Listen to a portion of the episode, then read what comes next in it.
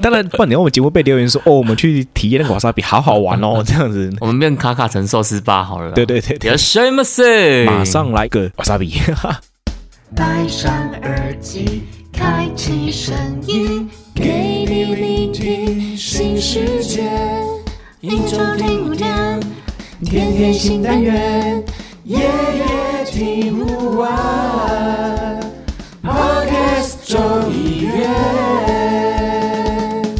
Hello，大家好，我们是卡卡城咖啡吧，我是倪晨。我是木板，大家好。哎，木卡老板，今天我们这个卡卡城咖啡吧要来跟听众朋友们聊一些关于怎么样的一个咖啡主题啊？还是会回到舌头上面跟喝的上面，因为我觉得这个东西其实还是要不断的去跟大家分享。哦，所以今天是一个舌尖上的咖啡吧就对了。对对对，舌尖上的咖啡吧，而且你喝不出来，那绝对没有问题的。因为有时候呢，我也喝不太出来，会觉得是不是自己确诊吗？哎，对，每次我看到那个 风文描述，我真的 每次都喝到怀疑人生。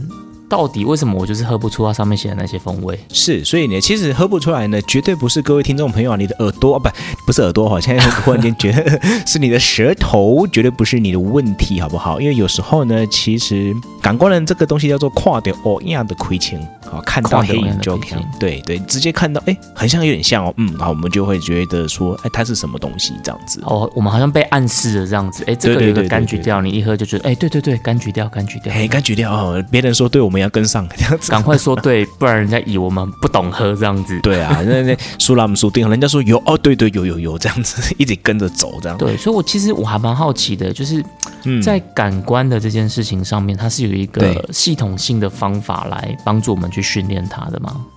其实是有啊，就是呃，如果大家去 Google 哈，把讯息喂狗呢，就会看到什么风味轮呐、还是说什么对对对，一个圈圈，然后各种颜色，然后各种的分别，然后跟你讲是什么咖啡里面可能会有什么样的味道，然后你一看就发现哇，很复杂，很多种形容词，或者说很多种不一样的食物的风味，都会在这个风味轮里面呈现。所以今天我们要来教大家怎么样去看这个风味轮吗？应该是说我们会之前我们应该感官有在第一季的时候我们就跟大家聊过，这件事情我们之前有，聊过感官的这个主题，这样。是有聊过这件事情，但是就是觉得说，哎，那我们是不是可以从其他的角度，我们再把呃风火轮这件事情再把它呃讲得更清楚一点，然后把它让这个风火轮呢看起来它是很漂亮了哈。哎对，我觉得真的蛮漂亮的。是啊，有兴趣去 Google 风味轮，然后拿到最新的这个版本，会看到哇，这是一个圈圈，然后五颜六色的感觉，看起来是很漂亮的一个 呃一个圆圈圈这样子对。那里面写的东西其实是蛮复杂的，你先把它大图输出出来之后，把它裱框，是然后就放在你家，放在你的房间，装逼味十足，逼格十足啊！然后每天喝咖啡看着他，哎，例如说你有招待室有没有，把它挂在你的 招待室，对对招待室有没有？然后你只要把它挂在你的那个充足的那个有没有？然后后面就有个光环哦，人家就觉得哇，这个懂喝，这个行家。在你的背后这样子。好，那我们要认识风味轮之前，我们是不是应该先来知道一下，就是所谓的这种感官，它的风味啊，有怎么样的一个系统的区分？哎，其实应该这样讲哈，就是说在进风味轮之前，风味是比较后面的事情哦。对于感官来说，OK，那是哦比较后面的事情。因为我觉得进去之前，我们可能喝不出什么风味，是。但是你会感觉到一些什么事情，苦苦的，苦苦的，对，然后是酸甜苦咸，会有先有这个感觉。哦，味觉的部分，对，其实谈的是味觉的部分，就是说我们的舌头嗯，一开始我们先喝到的时候，先先不要那么急着去，呃，感受一下它是什么样风味。其实我们会建议大家先去感受一下，在口腔里面你的味觉的感觉。嗯，这边是酸甜的吗？还是它是比较偏苦的呢？还是它是有酸也有甜，然后那个苦还能接受？它的状态是什么样？可以先去理解这件事情是在进入到呃气味的辨别之前，我们呢可以先用这个味觉来去感觉一下这个咖啡一体先带给你的酸甜苦咸的过程，对，然后后来呢才会再到另外一个阶段是。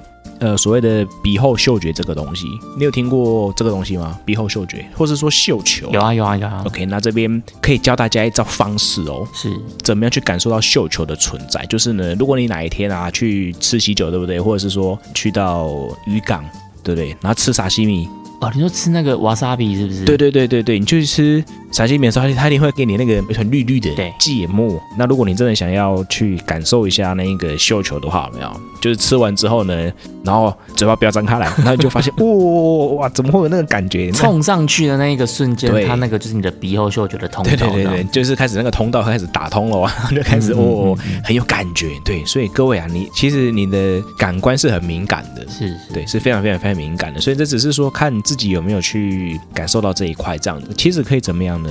可以不用透过瓦萨比的好，但是另外一种极端的做法。你讲半天，结果现在叫人家不要透过瓦萨比，所以刚刚在整人就对了。当然，不然你我们节目被留言说哦，我们去体验那个瓦萨比，好好玩哦，这样子，我们变卡卡城寿司吧好了啦。对对对有什么事？马上来一个瓦萨比。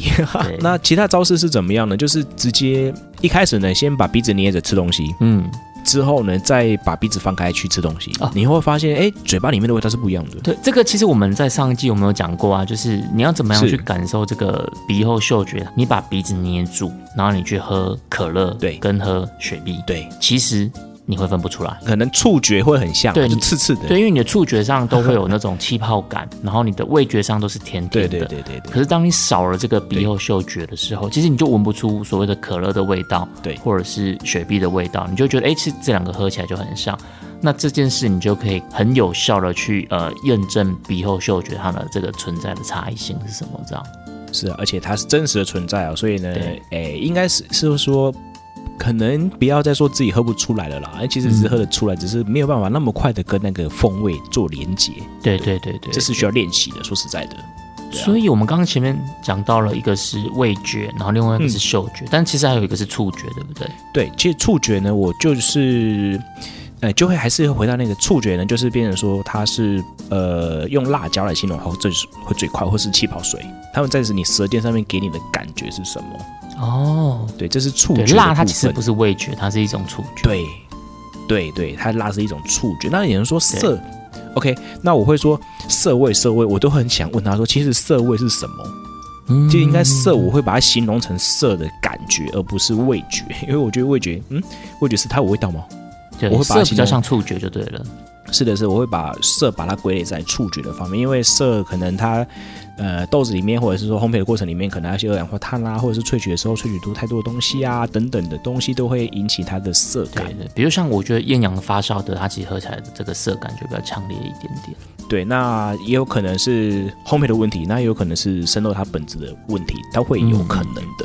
是，所以呢，如果你要变成行家，对不对？对，在这个部分，你在外面谈的时候，就不要说，哎，有色味，哦，要不然怎么说？对，一定要谈说，哎，有色感，哦，哎这个有色色的感觉，哦哦，马上你知道吗感？觉不是这种味觉。对哦，这样一讲好像专业很多，对不对？对，你就说，哎，这个有我们这个节目专门教人家装逼就对了。对对对，直接装逼装起来，马 马上后面登出风味轮光环，哇，人家就好刺眼啊先！先先输出峰会轮，然后再就是讲话要装逼一点，这样。是是是是，就先不要讲风味，就哦，这个酸感不错，哦，这个甜感有哦，嗯嗯，这个苦的感觉还好，可以接受。你看 OK 马上逼哥就装起来了，对不对？咖啡呃形容词马上学起来，对，所以这部分就是补充给大家，因为这其实在上一季呢有提到，对，这个我们在上一季其实有聊过。是，但是如果你今天刚开始听我们这个部分呢，也一次的再跟大家带过一次，对啊，其实我觉得这个还有一个很有趣的事情，就是说，因为因为刚刚木克老板讲到，我们上一季有讲过嘛，其实大家可以去 Google 风味轮的时候，你会发现其实风味轮有不同的版本。哦，在比较早期的版本的时候，它其实它会分成一边是味觉，就是 taste，对。然后一边分成这个 aroma，就是是。这种香气香气的所以它在风味轮上，它其实就直接把它先一分为二，然后味觉就刚刚提到这个酸甜苦咸嘛，是不对？是。是那风味才会有我们待会整个会讲到这个呃风味群组这样子。但现在新版的风味轮，它其实不是这样子，就不的，起哦，对，它把它打散了，它把这个酸甜苦咸已经打散在全部的风味轮里面了。所以这个我觉得其实是蛮有趣的，但是我觉得大家可以还是可以透过旧版的这个风味轮的分类方法，先去理解这个系统哦。它至少你要先理解，在风味上就是呃香气跟味觉是，的它其实是分开来看的。是啊，就像是我们那时候在做一个评鉴考试的时候，嗯风味是风味，然后酸值对是酸值，分开来测验，我是分开来看的，分开来看的哦，嘿，完全是分开来看。例如说，哎，嗯今天会嗯呃会拿苹果酸给你喝，会拿醋酸给你喝，会拿柠檬酸给你喝，就是不同的酸这样。是是是，因为因为这三个酸其实在咖咖啡里面呢，通常我们都会呃喝得到，只是说哎我们会不知道它的表现是什么。这个其实就已经讲到蛮细了哦。今天我喝到了酸，但是我可能要去分出它到底是柠檬酸啊，还是苹果酸，还是这种酒石酸，嗯或者是醋酸这种的。其实我觉得这个已经是蛮分到蛮蛮细了。对对对对这。很细了，对，这很细耶，对啊对啊，这非常非常细。可能听众朋友一开始不用太纠结于说，哎，我一定要去喝出它是什么酸。我觉得大家可以先比较大方向的去，至少你先找出它的这个味觉，然后再慢慢再来谈风味这件事情。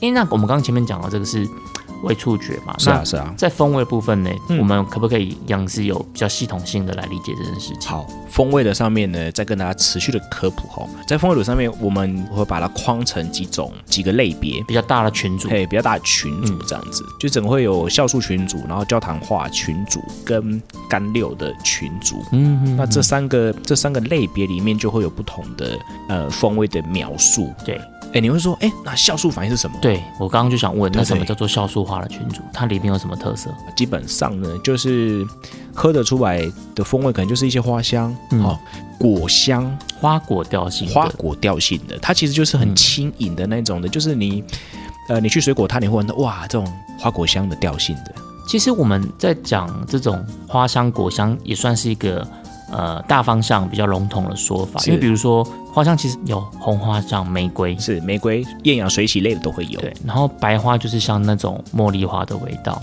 是是，这种都会在酵素里面，对，因为像我自己就是还蛮喜欢花香调性的，所以嗯，这个花香我对我来讲就是蛮加分的。那我有喝过比较特别的是什么，你知道吗？就是那种哪一种？小苍兰，小苍兰，对这个也太扯了，真的真的，因为我有一次我就是在买豆子的时候，然后我就看到它的这个风味描述上面它有写小苍兰，对，我说哎、小苍兰这个很特别很酷哎，因为你通常看到就会写什么咖啡花啊，或是呃茉莉花啊，或是玫瑰这种的。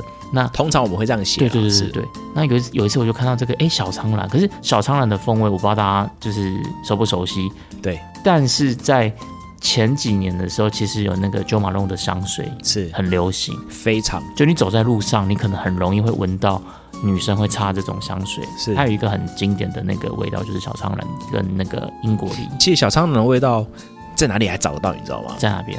现在其实很普遍的，对，就是那个什么五金行啊，五金行，你是说小北台北应该有吧？小北百货有没有？然后他们就会在架上会写小苍兰，对不对？如果你真的想练感官，去闻闻看，去闻闻。它是安？你说它是什么东西？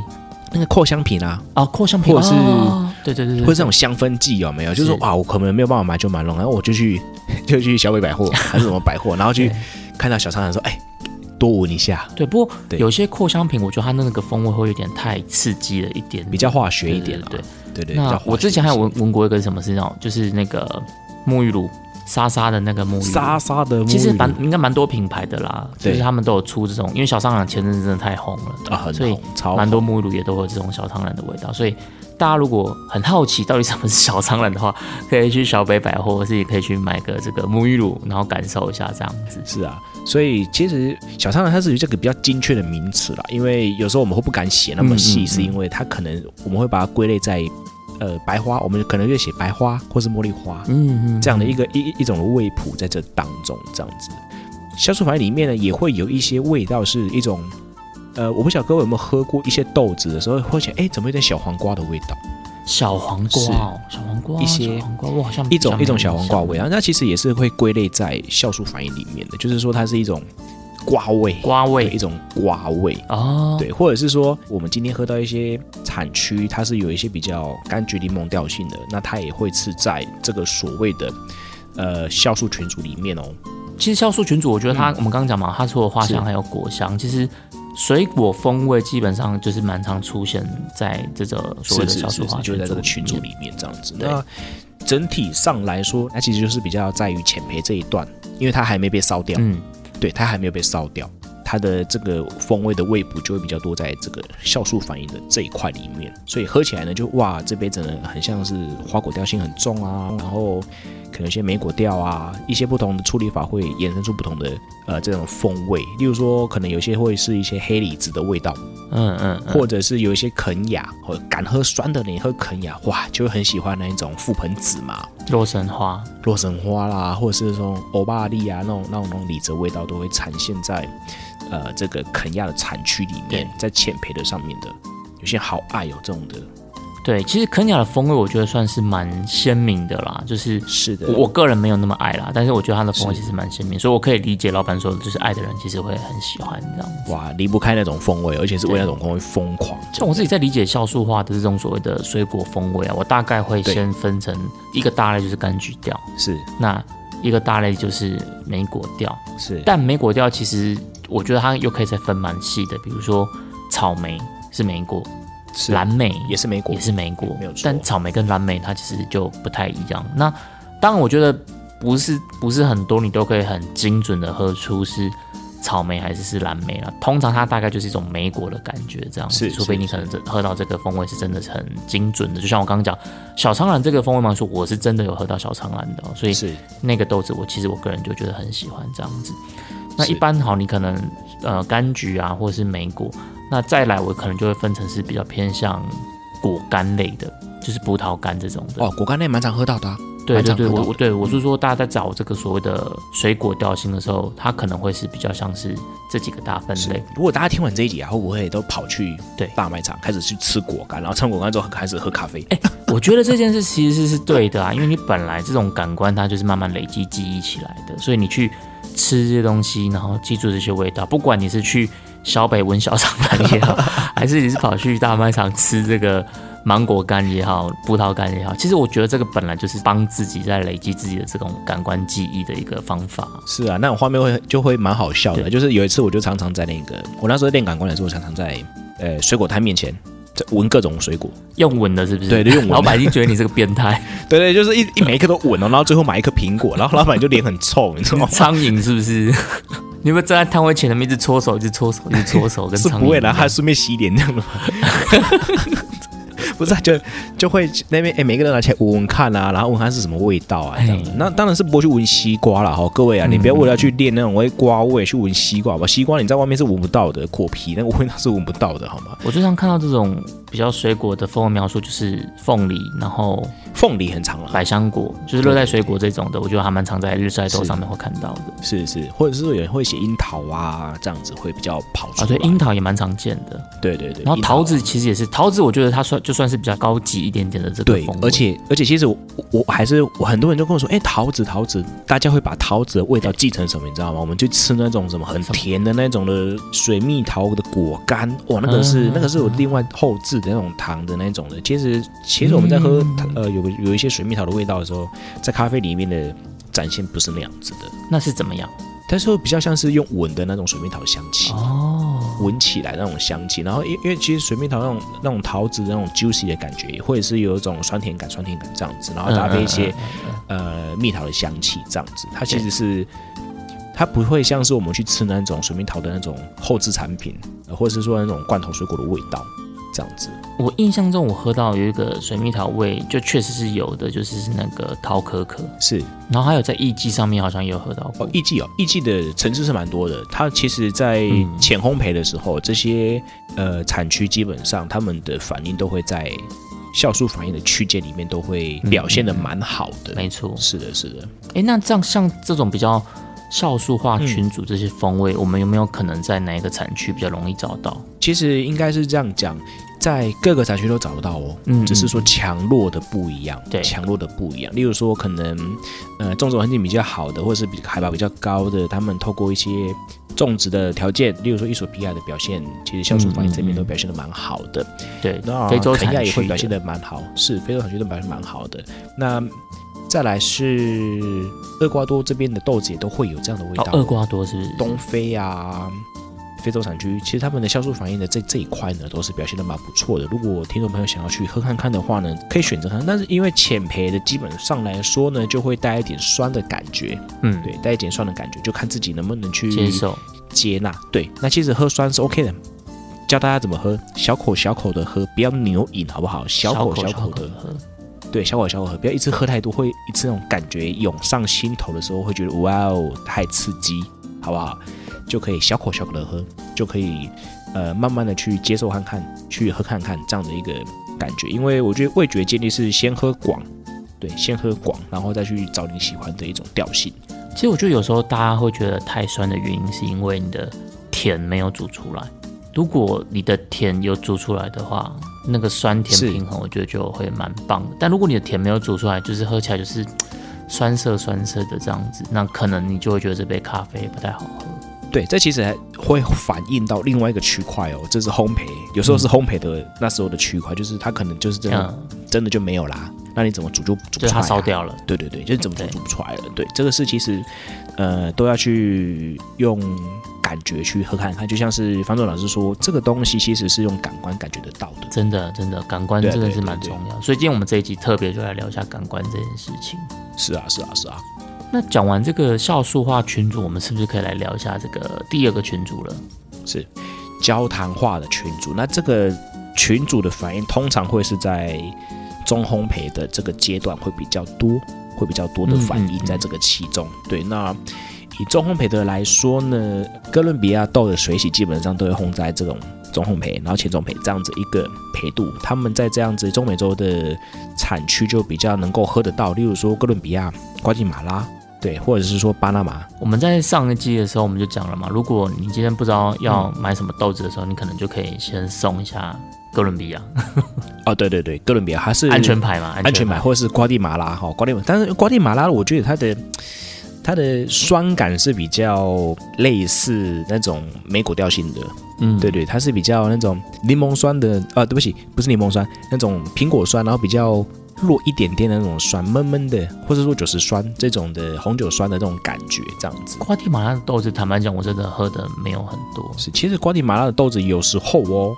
说实在，他们的酵素反应的时候，有一些后面是他们冲的比较浅一点，他们酵素反应的花香类啊，是茉莉花香，是还蛮棒的哦。然后有时候有些产地，他们可能就会展现出像你说的那个小苍兰的那种的这种清新的呃花香的感觉。嗯嗯嗯，对，这是可以，有时候是可以喝得到的。这个是，呃，瓜地马拉在中烘焙的时候，或者说浅中焙的时候，他们这样的风味的展现，我觉得是可以去尝试喝看看的。而且在焦糖化反应的这个阶段啊，它是比较偏重于在后段，就是说我们这个喝下去之后呢，可能有人会以为说，哎，怎么像是吃完什么呢？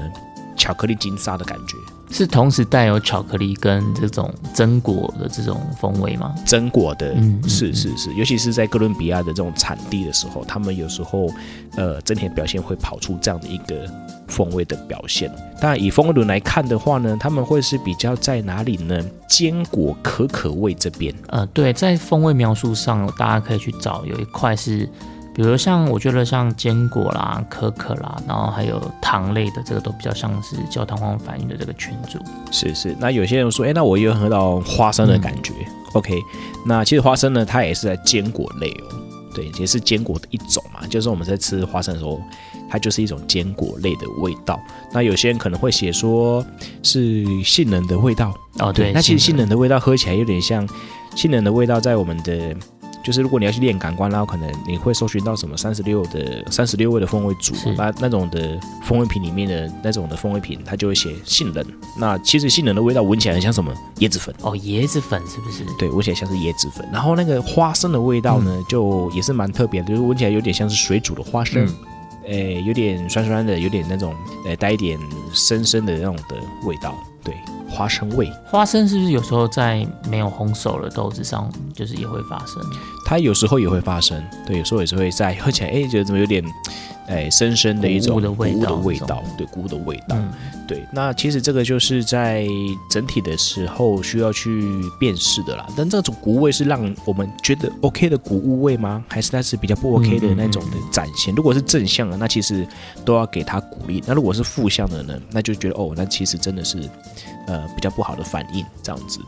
对啊，所以在整体上来说，一些中培的豆子，对，在整个焦糖化的反应里面都会蛮好，因为他们就是会烘到中培。所以中南美洲的豆子理论上会比较偏向这个调性，对不对？诶，对，但是你说巴拿马就不一样了。如果说是种植环境很好、哦，o k 种植环境好，后置处理也好，豆子品质也 OK，那其实它烘在所谓的浅中黑或是浅白的时候呢，它也会带有焦糖化反应，然后也会带有酵素反应，嗯所以呢，它喝起来呢，它层次就会比较多一些些。哎，那像刚刚因为就刚刚讲到那个瓜地马拉嘛，那我觉得有个豆子也蛮有名的，就是花神。OK，对，那花神它的风味是不是也是会比较偏向这种焦糖化群组的风味？是，它会比较偏向比较，我都会说它是比较稳定的味道了，就是比较，它也比较不会有太多的刺激感。嗯嗯，对，那它就会带一些比较稳定，就是例如说可能坚果啦、可可啦。你说花香有吗？它也是带有一点点白花的香气哦。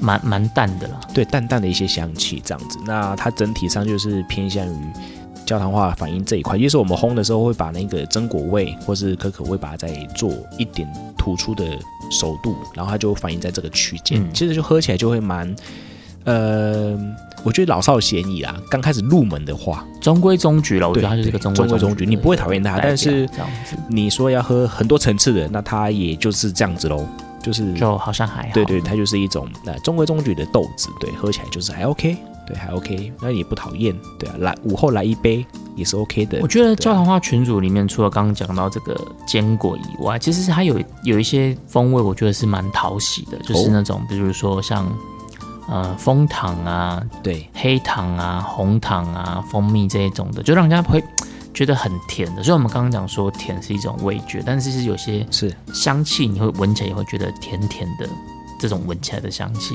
像红糖的话，其实蛮常出现的，只是说可能大家对它的记忆比较深，嗯嗯嗯嗯，这是一种需要练习的状态，因为其实红糖。红糖有它的香气在，对，喝起来就是哎有一种香气，蜂蜜也是有一种哎蜂蜜的，对对对，蔗糖的香气。那你说甜甜是甜甜感嘛？那其实风味上面他们还是有一些特别存在的。那中美洲的豆子基本上都会有这样的一种红糖的嗯感觉，我自己就还蛮喜欢这种蔗糖香气的。对啊，尤其是怎么样呢？你用八十五度的水去冲中美洲的豆子的时候，哇，基本上呢，这样的风味会跑的比较多出来。哦，嘿嘿，讲风味还讲到充足那边技术啊，就 bonus 一下，bonus 一下。对啊，对啊，对啊，一定要 bonus 一下的。我们刚刚讲了酵素化，然后也讲了焦糖化，是对，第三个群组是什么？第二群就干六群组，那其实干六群组它的反应就会比较大方向的话呢，就是木质的调性，嗯嗯，木质调性，或者是说可能你会喝到一些闻起来的话，可能也会有一些木质味，然后可能会有一些新香料，新香料的对那种香料的一种味道了。那其实你说它不好吗？我也不能说它不好呢，因为有一些豆子哈，例如说在印尼的这个地方，曼特尼他们的这种豆子，其实有喝过那种很木质调性的。你的这个很木质，你的是正面的意思还是是负面的意思？是正面的意思，你喝起来，你一喝进去就觉得哇，这杯豆子怎么像是进去什么，你知道吗？我们去游游览的时候，他们不是都会带我们去那个什么精品店吗？然后精品店我们可能会卖一些檀木嘛，那檀木精油啊，你就觉得哎，很像有这样的风味耶。你觉得我好像走到了一个 Hinoki 的这个森林里面，这样对对对，就觉得哎，这种东西好香哦，很像漫步在这样的一种分多金里面，对对，一种分多金的感觉，就是哇哦。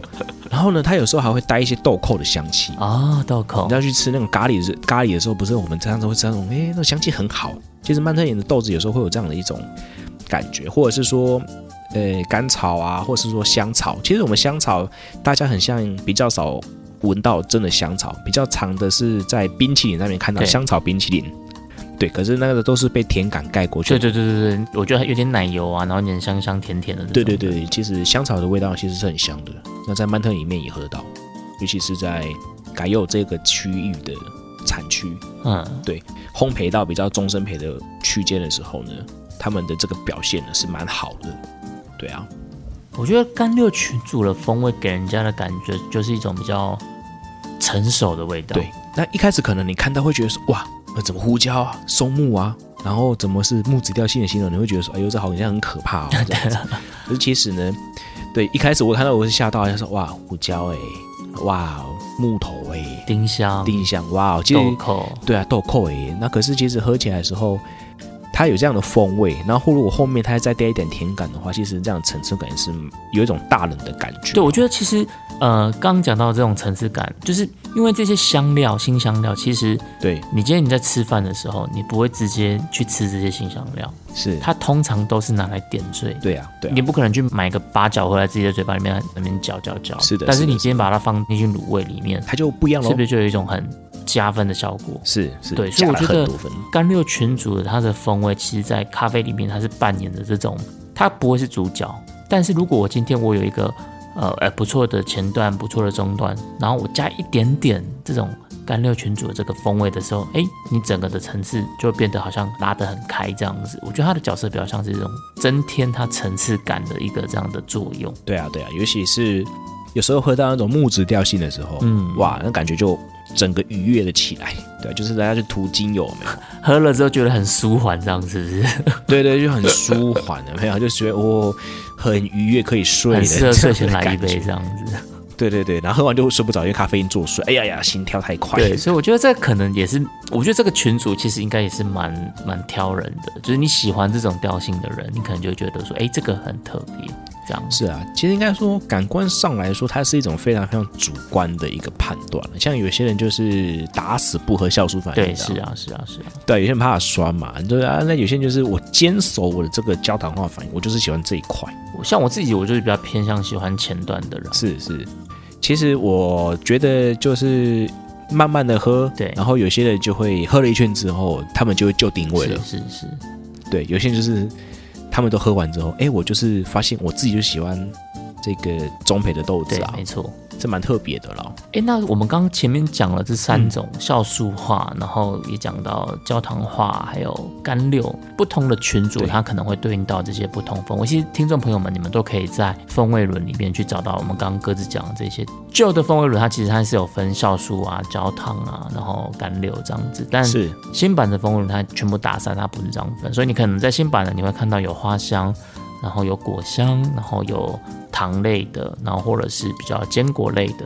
其实它上面还是有，然后香料类的，它上面还是有这样分，只是它就不会再去把它写成它是呃酵素化或是焦糖化或什么的。但基本上我们刚刚讲到的这些风味，其实你都可以在不管是新版还是旧版的风味轮上，其实都可以找到这些风味。那刚刚我们把它做一个群组性的这个分类，只是想要让呃听众朋友在喝咖啡的时候，你可能可以很有意识的去做连接、做联想。那同时，你可能也会比较容易知道说，诶，怎么样的调性比较容易发生在怎么样的情境，比如是什么样的处理法，或是怎么样的产区的豆子这样子。是的，是的，尤其是我们就把它简单的归类这样子的话呢，以目前现行的市场来说，酵素反应基本上都会在浅培。那浅培目前一些豆子比较好表现的，可能就是呃非洲的地带嘛，对，对然后巴拿马的一季也有可能会烘成浅培的，是是对，也是有可能的很。难煮。对，那如果其实也有些人会把最近可能要出现的音乐家系列，把它烘成浅培的，哦，真的吗？对对，也是有后面把它烘成浅培的。那其实它的呃反映在校书画群组里面，他们也是有一些特色在，嗯嗯对，是有一些特色在这样子。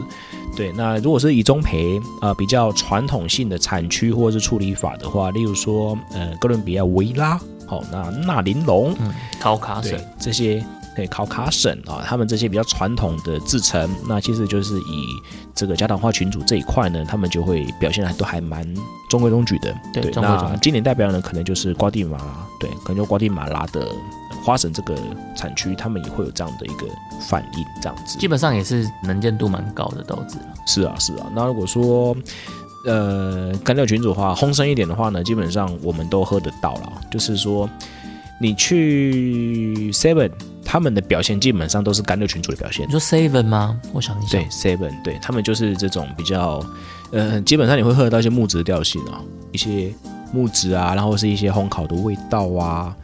当然，他们有时候可能大家会把它归类成是比较焦的味道。对啊，我自己就觉得其实是比较焦，然后风味比较单薄这样子。对，但其实对我来说，那些都是比较香料性的味道。嗯对，香料性啊，或是木质调性的那种后段的味道。那你说有没有巧克力榛果的味道？也是有啊。如果真的喝不到的话，也没关系啊，你就是买一颗金沙再把它丢进去就就好了。哎，边喝边啃也可以啊。对对对对对，我们手动添加味道，边喝边啃这样。OK，那其实就是味道，其实我觉得是很主观了。那只是说在咖啡里面，他们是有一个系统性的把它框起来。嗯嗯那其实反映在各个产区里面的时候，我们是可以对应得到的。对啊，就是大家在喝的时候呢，可以去呃，透过下载这个风味轮的这个法轮，法这个光轮，金轮法王是不是？对对对，这个光轮哇，各种原料上来去看看，哎，今天喝到的东西是不是？因为其实我是这样讲哦，味道啊，你如果看着字或者说看着东西，然后去喝，你可能比较有办法连结哦。对，因为其实我觉得味道这东西，很多时候你都会，你可能喝过，但你说不出来这是什么味道。对，就哎，这个很像是，这个很像是，这个很像是，哎，那么很像个半天也不知道什么东西这样。为什么会说不出个所以然？就是因为你的感官记忆也许有，但这个记忆可能没有那么的深刻。所以平常我们如果要练习感官的话，我们就要很有意识的去吃一些东西，然后你要很很有意识的，就是你其实要有点刻意的去把这个味道给记下来。做记忆，比如说我们刚刚讲到的这种红花，还是是白花，或者是小长兰。对啊，那水果可能有柑橘类，然后还是是莓果类，或者是热带水果类，你可能就要去稍微把这个味道在吃的时候就要去记一下这个味道。那可能下次你在喝咖啡的时候，你能够比较快的从你的感官记忆的这个资料库里面去把资料调出来。所以我觉得去累积这个 database 其实蛮重要的。对啊，所以之前有问问我说到底怎么练，然后我都跟他说、嗯不要熬夜啊，不要他说熬夜 啊，不要抽烟、啊，不要熬夜，对，不要抽。其实我跟你讲，抽烟不一定，真的吗？为什么？因为我我以前在饭店工作嘛，那有些大厨，哇靠，真的是，哎，看他们下班或者说中间有休息时间，他们切菜切完了就跑去抽两根呢。哎、但坦白讲，我觉得多多少少还是会有影响。但是他们就很屌，他们真的超屌，他们就是，哎，这喝起来，哦，这个就是什么味道啊，这是什么？他们完完全全可以啊因为他们那个记忆可能已经建立的很深刻了。已已经建立的很强了，就是这一点点哦，他们也是是没有问题的。然后我们在一些场合里面呢，我们都说啊，不要抽烟啊什么的，不要吃麻辣锅啊，不要吃麻辣锅啊。然后后来有一些高手就，那也不是高手，就是一些前辈，他就说错了。那些人才真的是有过会喝呢，因为他们其实很多障碍，你知道吗？就是味觉上很多障碍，然后被啊被很多重口味的影响，可是他们还是喝得出来的时候，他们是真的代表什么？五高高灵美。他们就是负重训练，对对对，负重训练啊，就是哎，哎我们可能都是轻装备，然后他们平常都重装备习惯了，重然后忽然装备了，对对，忽然间放轻的时候说什么哇，那个内力深厚这样子，所以我会觉得说，真的啊，就是要练习的话呢，就像刚刚尼晨有提到的是，哎，有记忆的去做这件事情之外呢，养好身体，早睡早起非常的重要，真的非常的重要。对，那因为我们卡卡城咖啡吧讲了这么多集啊，我们其实你光从去听节目，你可能没有办法很有效的去累积自己喝咖啡的这种呃，这算功力嘛？还是什么的？对，嗯但我觉得其实今天做这一集啊，我们就是透过一个比较有系统性的方法，我们去介绍，呃，我们今天在练习感官的时候，我们可能可以有哪些方向？至少你第一个，你先知道它会分成的是味觉跟嗅觉，是它是不一样的东西。是的，对，那再来在风味上，也就是所谓的鼻后嗅觉上，它其实还有区分出不同的三大群组，包含了酵素化、焦糖化跟干六。那底下就会对应到一些各自不同的一些风味。平常我们在喝这些不同产区的时候，我们可能就可以试着去找找看，诶，哪些产区是不是比较容易对应到，到某一个群组的风味？是啊，那平常可能大家在吃一些日常生活的水果啊食物的时候，就可以很刻意的去记一下，记忆一下这个食物的风味带给你的感受是什么，去累积你自己的感官资料库。我觉得这件事情其实才是最重要的。是啊，甚至我会觉得酸，你也可以去感受一下哦。对，喝乌醋的酸、跟白醋的酸、跟柠檬的酸、跟柳橙的酸、跟苹果的酸都可以去练习，对对真的对都不一样。是的，不一样是的去记住。然后红酒的酸也喝一下，但是我们还是要做一下宣导哦，喝酒不开车，开车不喝酒。对对对，我们既然讲到了，还是要那个标语还是要下一下这样。对对对对对对，还是要还是要讲一下哈，不要酒驾啊，酒驾仔真的是还是气死了，好不好？不要酒驾，不要酒驾，是今天我们这个卡卡城寿司吧加卡卡城咖啡吧，就是一个寓教娱乐节目吧。我们在分享咖啡主题的同时，我们还提醒大家，就是千万不要酒驾，对啊。然后如果要练鼻后嗅觉，要去吃瓦萨比，还要再来吃瓦萨比就对了啦。马上有感觉，很刺激哦。对，那我们今天这一集的单元就是在讲到一些关于感官风味的一些呃认识。那希望今天这一集大家也会喜欢。那我们就下周见啦，拜拜。See you。下周一请继续收听由 CoFi 及米娜所主持的《现在要干嘛》，陪你一起过生生活，拜拜拜拜